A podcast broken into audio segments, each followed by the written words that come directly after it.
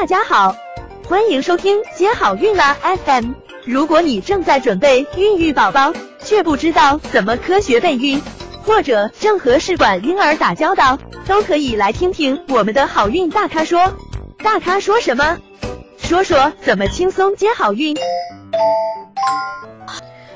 有关试管婴儿技术的第一个伦理学争议就是胚胎的地位如何界定？胚胎到底是不是人？如何确定他的道德地位？多余的胚胎怎么处理呢？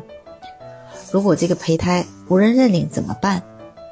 那夫妻离婚后冷冻的胚胎到底是归男方还是归女方？剩余的胚胎可以提供给医学实验吗？冷冻的胚胎是不是有财产继承权呢？冷冻的胚胎能够保存多久呢？那么有关这些呢，嗯，都是发生的一些伦理学争议。那各个国家呢，不同的国家都有不同的一些伦理学的规定。那我们国家的法律认为，胚胎，嗯，它是不能代表人的，嗯，然后多余的胚胎呢，嗯，目前来说是冷冻保存。那么，嗯。病人呢也会和医院签署一个冷冻胚胎的知情同意书，嗯，一般来说是保存五年。那当然了，也有保存十年甚至更久时间的，但但是他们要交纳一定的冷冻费用。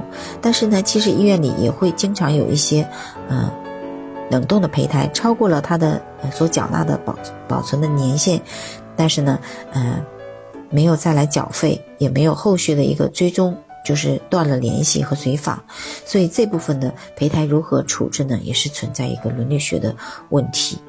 嗯，然后夫妻离婚后，这个冷冻胚胎，嗯，目前在我们国家呢，就是，嗯，如果是离婚了，那这个胚胎，嗯，是不能够使用的。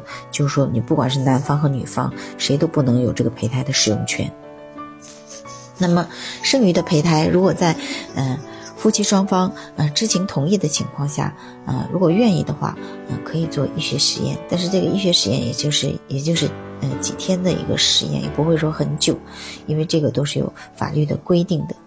嗯，那么冷冻的胚胎有没有财产继承权？嗯，国内也有一个很著名的一个案例，那这个呢目前也是有很多争议的。那么冷冻胚胎保存的时间呢？嗯，一般认为是五年或者十年。当然呢，嗯，也有二十年的这个在生育宝宝的这个报道。想了解更多备孕和试管的内容，可以在微信公众号搜索“接好运”，关注我们，接好运，让怀孕更容易。